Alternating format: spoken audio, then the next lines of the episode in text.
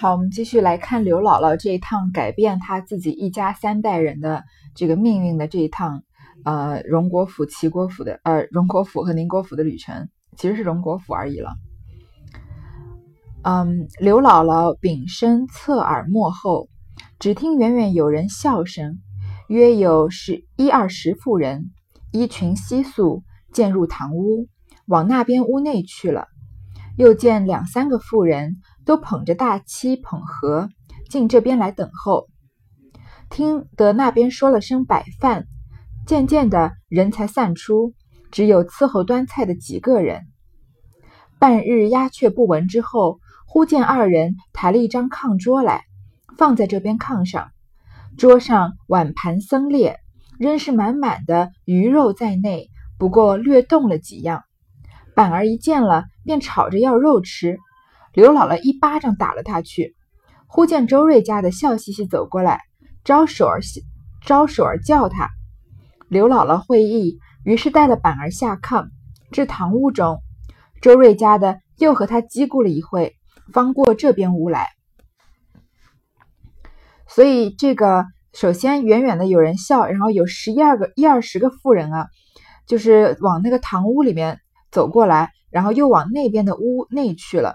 所以这个刘姥姥在的这个，呃，就是像相当于是角楼一样的地方，然后经过堂屋，然后才是正厅。他们呢就用了这个大漆捧盒呀，伺候这个王熙凤吃饭。然后呢，这个吃完饭之后呢，他们把这个炕桌抬出来，再把这个王熙凤吃剩的饭摆回来，就看到这个满桌的这个鸡鸡鸭鱼肉啊，王熙凤不过就动了几样。那刘姥姥的孙子，在这个才五岁的板儿，他看到这种好吃的，他怎么受得了？他从来没见过这些好吃的东西，就吵着要肉吃。刘姥姥就一巴掌给他打过去。刘姥姥这个行为虽然不对啊，但是我们是可以理解的，对不对？嗯，如果有，如果你小时候过过苦日子，或者是嗯去过这个。就是非常富丽堂皇的，不属于你这个阶级的地方，也是被长辈带去的话，如果你正巧又不太懂事，又觉着嗯有一些就是不得体的行为，那长辈他本来就露怯了，对不对？他本来就不觉得呃在这个呃与他自己身份不相符的地方，觉得自己呃好像是个外人，又看到自己的这个晚辈啊，然后在这边呃无理取闹，于是就会这个对常常就在这个时候就会。触发这个点，就会把晚晚辈这样打一顿，就是其实也是发泄自己内心的这种不平衡。然后呢，周瑞家的呢，就是他来见的这个媳妇呢，就叫就过来招手叫他，就叫他进进屋去见王熙凤了。只见门外赞同沟上悬着大红撒花软帘，南窗下是炕，炕上大红毡条，靠东边板壁立着一个锁子棉靠背与一个银枕。铺着金星绿闪缎大坐褥，旁边有雕漆弹盒。那凤姐家常戴着秋板雕鼠昭裙昭君套，围着攒珠泪子，穿着桃红撒花袄，石青缂丝灰鼠披风，大红羊皱银鼠皮裙，粉光纸砚，端端正正坐在那里，手内拿着小铜火柱儿。拨手炉内的灰，又讲了一下这个正厅的这个摆设。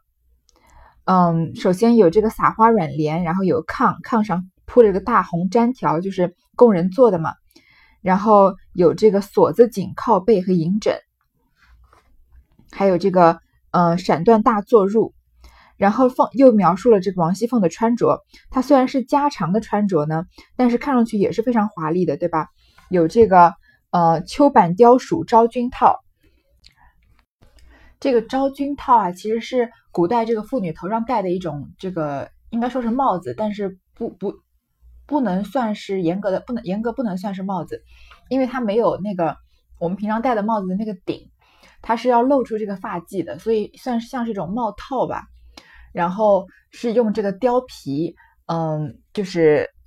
这个这整个是用貂貂皮做成的，然后系在这个下巴上面，最后有有两根绳子系在下巴上面。因为传说中是这个昭君出塞的时候戴的，所以就叫做这个昭君套。然后围着攒珠勒子，嗯，这个就是它这个昭君套啊，下来系在他下巴的这这个这两条带子呀，还是攒珠的，还是点缀着珍珠的，然后又穿着这个撒花袄啊，灰鼠披风，反正又是王熙凤喜欢的这种大明大放的这种穿着。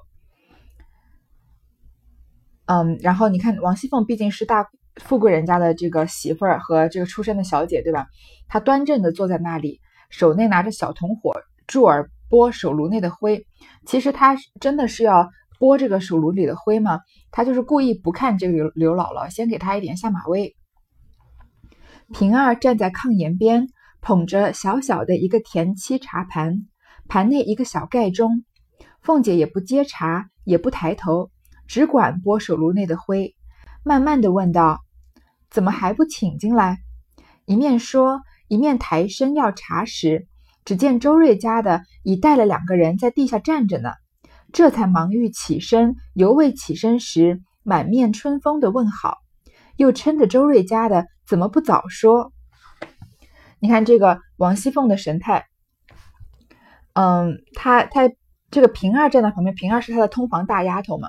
平儿基本上以后都是要跟王熙凤一起出现的，然后，呃，她拿着一个茶盘，茶盘里就有一个小盖，这个盖中就是有盖子的茶杯了。就是凤姐，因为她刚吃完饭嘛，她现在要饭后要喝茶了。然后呢，凤姐也不接茶，也不抬头，她故意的嘛。刚刚说了，只管拨手炉内的灰。其实手炉内的灰需要这么长长的拨吗？不是，她就是故意的在那儿，呃，怠慢刘姥姥，因为就是让让她。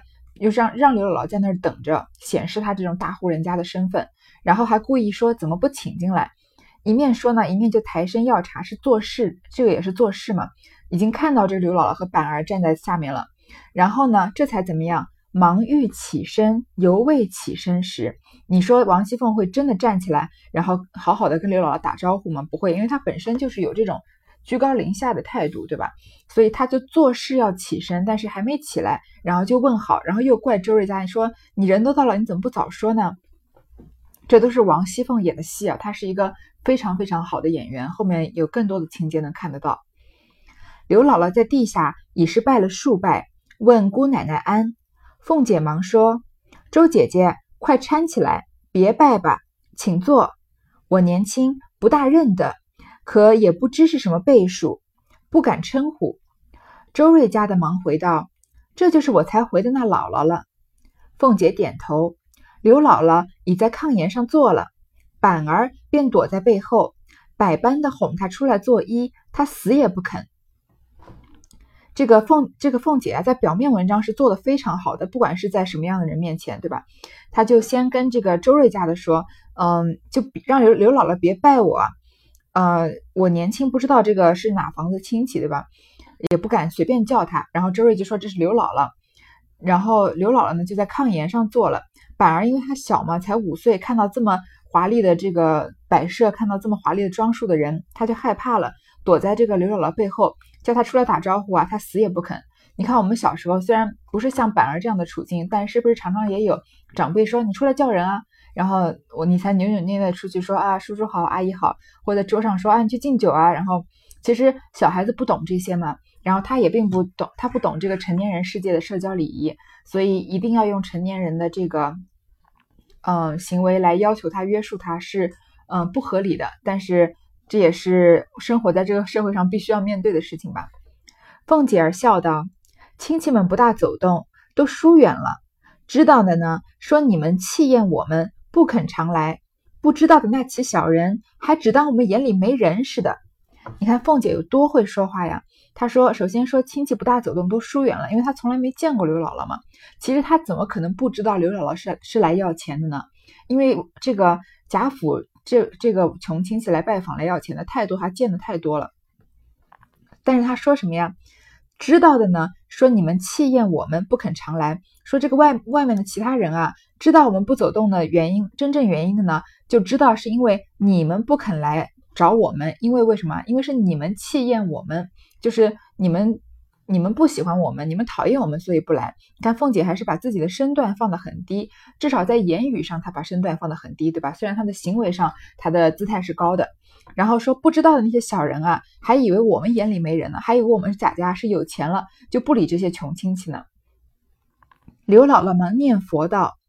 我们家道艰难，走不起，来了这里没得给姑奶奶打嘴，就是管家爷们看着也不像。刘姥姥还是要谦虚的，对吧？说什么是没钱，所以才不来的，连这个看管家的人看着都不不觉得我们是你们的亲戚。凤姐笑道：“这话没得叫人恶心，不过皆赖着祖父虚名，做了穷官儿，谁家有什么？不过是个旧日的空架子。俗语说，朝廷还有三门子穷亲戚呢，何况你我？”说着，又问周瑞家的回了太太没有。周瑞家的道。如今等奶奶的示下。凤姐道：“你去瞧瞧，要是有人有事就罢，得闲儿呢就回，看怎么说。”周瑞家的答应着去了。凤姐听到刘姥姥这个谦虚的话呀，她又更谦虚。她说：“你说这话都叫人恶心，这太假了，对吧？我们不过就是借着祖父的虚名，这个荣国公、宁国公的虚名啊，做了穷官。其实贾家怎么能算是穷官呢？然后说还不过就是个旧日的空架子。”凤姐说：“这个旧日的空架子呀，倒也不全是假话，也不全是谦虚的。因为贾府已经有了一百年的荣华富贵了，所以她到凤姐这一代，已经开开慢慢的露出要衰败的景象了。虽然接下来的十回二十回呢，我们还看不到，但是越往后啊，你越能感觉到这种呃盛繁盛到了极点，开始转衰败的这种感觉。贾贾这个嗯薛哎，这人叫什么？曹雪芹在他的字里行间。”都嗯，就是慢慢的能给我们感觉到这种转折，所以王熙凤作为这个贾家的管家呢，她可以渐渐感觉到一点贾家已经有一点点入不敷出了，或者他他的这个呃赚进来的进项啊，跟他们的家的支出是不平衡的，所以说是个旧日的空架子。但是他在刘姥姥面前讲呢，又有更多的夸张成分。然后又说什么？俗话说，朝廷还有三门子穷亲戚呢，连做这个做官啊、做皇帝的人都有穷亲戚，何况你我？然后又问周瑞家的回了太太没有？就说，呃，问这个周瑞家的有没有去告诉这个王夫人？然后周瑞家的说呀，就我等这个，我等凤姐你啊，我等奶奶的示下，我等凤姐你来告诉我要不要去回太太。这个凤姐就说啊，你去王夫人那边瞧一瞧，要是她在忙呢，就不用告诉她了。如果他有空呢，你就跟他说一声，看他怎么说。其实他是叫他回太太什么呢？肯定是不是肯定不是回这个太太要不要来见这个刘姥姥，肯定是要回。你看要你看看样子，我要给他多少钱，对吧？因为凤姐跟刘姥姥不熟嘛，她怕给多了给少了都嗯做这个做错了人情，所以要等这个王这个真正见过刘姥姥的这个王夫人来给她指示。这里凤姐叫人抓些果子与板儿吃。刚问些闲话时，就有家下许多媳妇儿管事的来回话。平儿回了，凤姐道：“我这里陪客呢，晚上再来回。若有很要紧的，你就带进来现办。”平儿出去了一会进来说：“我都问了，没什么紧事，我都叫他们散了。”凤姐点头。只见周瑞家的回来，向凤姐道：“太太说了，今日不得闲，二奶奶陪着便是一样。”多谢费心想着，白来逛逛的便罢。若有甚说的，只管告诉二奶奶，都是一样。这个，嗯，凤姐，你看她刚刚才得了一点空，跟刘老讲两三句话吧，家里的媳妇管事就来回话了，呃，跟王熙凤这边领任务或者回报这个任务的情况了。凤姐就说，跟这个平儿说呀，我在这陪，我在这陪客呢，叫他们晚上再来回事。如果是重要的事情呢？你就把他们带就过来，我现场跟他们这个给他们指示。平儿就说呢，他们都没什么要紧的事，我就让他们都散了。然后这个时候，周瑞也回过这个呃王夫人了，他跟这个凤姐说呀：“太太今天不得闲。”其实王夫人是不可能抽空来见这个刘姥姥的。然后说二奶奶陪着便是一样。然后说什么白来逛逛呢便罢，如果是随随便来逛逛的就算了。如果他有什么事情要求我们的话。只管告诉二奶奶，都是一样。什么意思？这个贾家肯定是这种穷亲戚见多了，就是说给他们就是这种标准的这种嗯这种大礼包，就是他们要的钱啊，就是不用给多给多也不用给少，就按这个平常的规矩给就行了。刘姥姥道：“也没甚说的，不过是来瞧瞧姑太太姑奶奶，也是亲戚们的情分。”周瑞家的道：“没甚说的便罢。”若有话，只管回二奶奶，是和太太一样的。一面说，一面递眼色与刘姥姥。刘姥姥会意，未语先绯红的脸，欲待不说，今日又所谓何来？只得忍齿说道：“论理，今儿初次见姑奶奶，却不该说。只是大远的奔了你老这里来，也少不得说了。”刚说到这里，只听二门上小厮们回说：“东府里的小大爷进来了。”凤姐忙指刘姥姥：“不必说了。”你看这个刘姥姥，她，你想想，你想想，你要去别人家要钱，是不是一个很屈辱的经验？然后是不是开不了口？刘姥姥，刘姥姥到这个时候、这个地步的时候，她还没有要开口要钱，所以还没有到她最耻辱的时候。但是因为王夫人回话的时候已经说了嘛，如果有什么说的话，就都是一样。所以他他先还是要面子，就说我没什么好说的，我不是来要钱的这个意思，对吧？呃，我只是来走走亲戚。然后周瑞家呢就赶快给他使眼色，因为刘姥姥是先来找周瑞家的嘛，他知道刘姥姥是来干嘛的，就说你要是没什么说的就算了，你要是有说的话就赶快要告诉二奶奶王熙凤，她呀和王夫人一样的，家里是她在管的，对吧？一面说就给他给刘姥姥使眼色，就是意思其实已经很明显，就是你快说快说快开口要钱吧。然后刘姥姥还没说话呀。就先脸红了，因为要钱就不是什么特别光彩的事情嘛。即使刘姥姥这样有社会历练的人，她也是觉得有点羞辱的。她说：“但是如果她不说的话呢，今天不就白跑一趟了吗？她走这么远，不就是为了要要钱的吗？只得忍耻说，就忍着这个耻辱的感觉说，就说呀，我们我这次第一次见见到你这个姑奶奶，就不应该说。但是大老远的来找你呢，也必须得说了。”你看这个话说到这里，他是不是要开口要钱了？在他还没有说出来这话的时候呢，曹雪芹突然用这个很精妙的这个手法，突然把这件事情打断了，去说了另外一件事情，就是吊一吊这个读者的胃口，看看刘姥姥是怎么说的，她有没有要到钱，嗯，然后王熙凤有没有给，给给了多少，对吧？这就在讲到这里，刘姥姥说少不得说的时候，突然呀，有小厮们说，东府里的小大爷进来了。这个对话就被打断了，凤姐姐就跟凤姐就跟刘姥姥说不必说了。东府是什么？就是他们在宁国府嘛，啊，他们在荣国府。这个凤姐在荣国府嘛，东府就是宁国府。宁国府的小大爷其实就是贾蓉。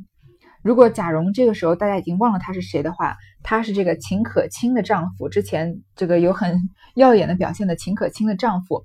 然后他的父亲就是这个贾珍。之前这个在讲到贾政的时候，不是说讲到这个薛蟠过来，嗯，住荣国府的时候，说因为没有人管他，为什么没有人管他呢？首先，因为这个荣国府、宁国府的族长族长啊，不是贾政，而是贾珍，是宁国府的贾珍，所以他就是宁国府的贾珍的儿子。凤姐忙指刘姥姥道：“不必说了。”一面便问：“你荣大爷在哪里呢？”只听一路靴子脚响。进来了一个十七八岁的少年，面目清秀，身材俊俏，青裘宝带，美服华冠。刘姥姥此时坐不是，立不是，藏没处藏。凤姐笑道：“你只管坐着，这是我侄儿。”刘姥姥方扭扭捏捏在炕沿上坐了。凤姐先叫刘姥姥不必说了，因为这个事情不能在这个外人面前说，不说外人，应该这个事情不能在别人面前说。然后。嗯，他就说：“你荣大爷在哪儿？”就说：“贾蓉在哪儿啊？”这个时候就听到靴子脚响，就是哒哒哒的这个声音，进来一个十七八岁的少年，长得又很帅，然后穿的呢又是美服华冠。这里是很简单的写了一下。这个时候老刘姥姥坐也不对，站也不对，藏也没地方藏。还记得吗？之前说过，这个女性看到男性是要躲的，但是刘姥姥在这个呃跟凤姐在一起，她没地方躲。凤姐就说：“你只管坐着，这是我侄子。”刘姥姥就在炕沿上扭扭捏捏的坐了，而相比这个王熙凤的态度，王熙凤就很大方，对吧？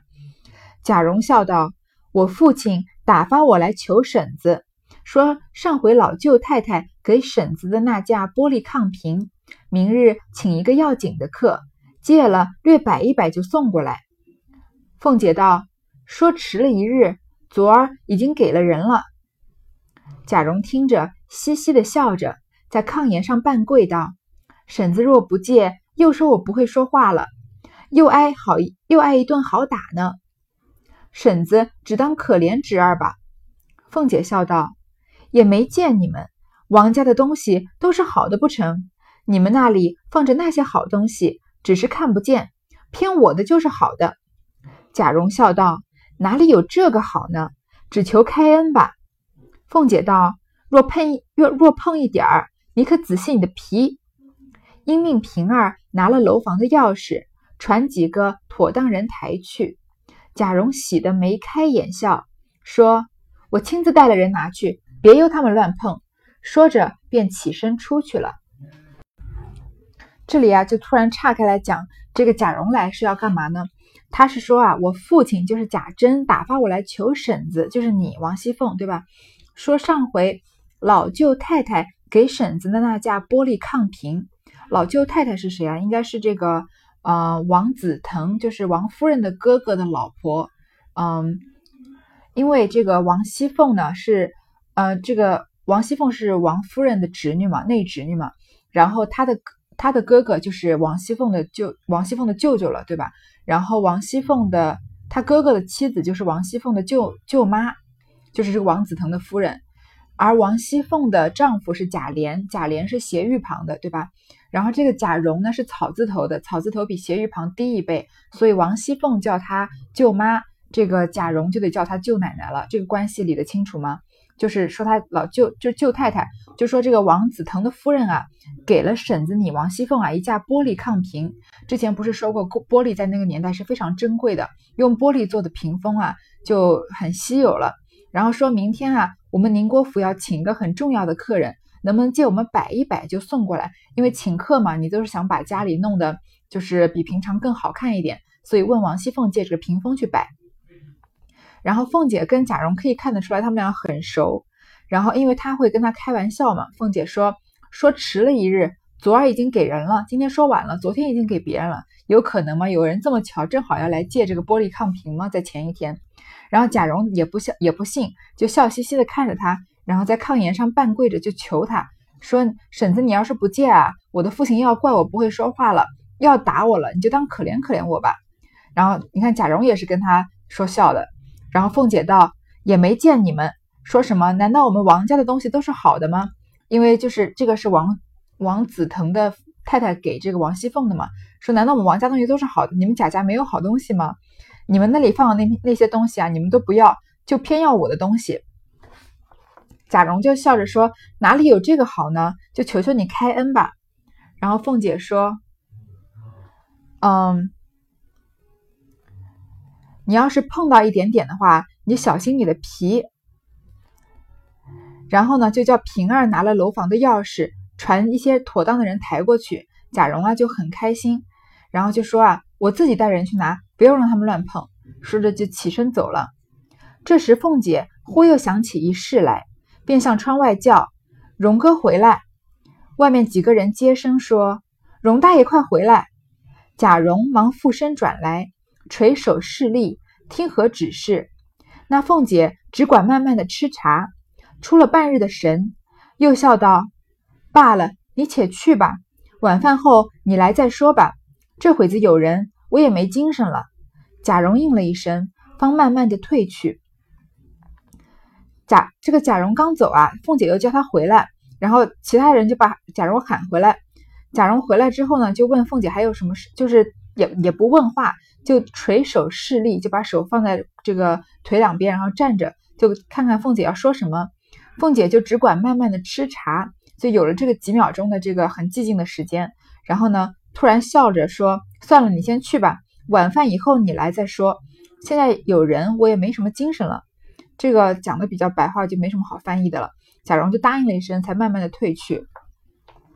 这段突然插出来讲贾蓉借玻璃屏风的事情，一方面是说这个刘姥姥把这个刘姥姥重要的要钱的这一段先打断了，另一方面呢，有很多人呃相当大部分的人看到了这两段啊，嗯，觉得从依旧这两段和后面的一些情节联系起来呢，说这个贾蓉啊其实是和王熙凤有一腿的，因为从他们俩这个讲话的这个态度呃神情，还有这个。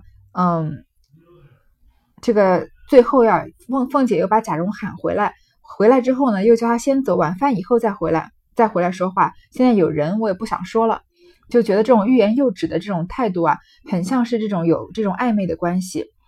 然后加上后面有一些情节，有呃有其他人又把这个又就是指桑骂槐的把这件事情说出来，这样子。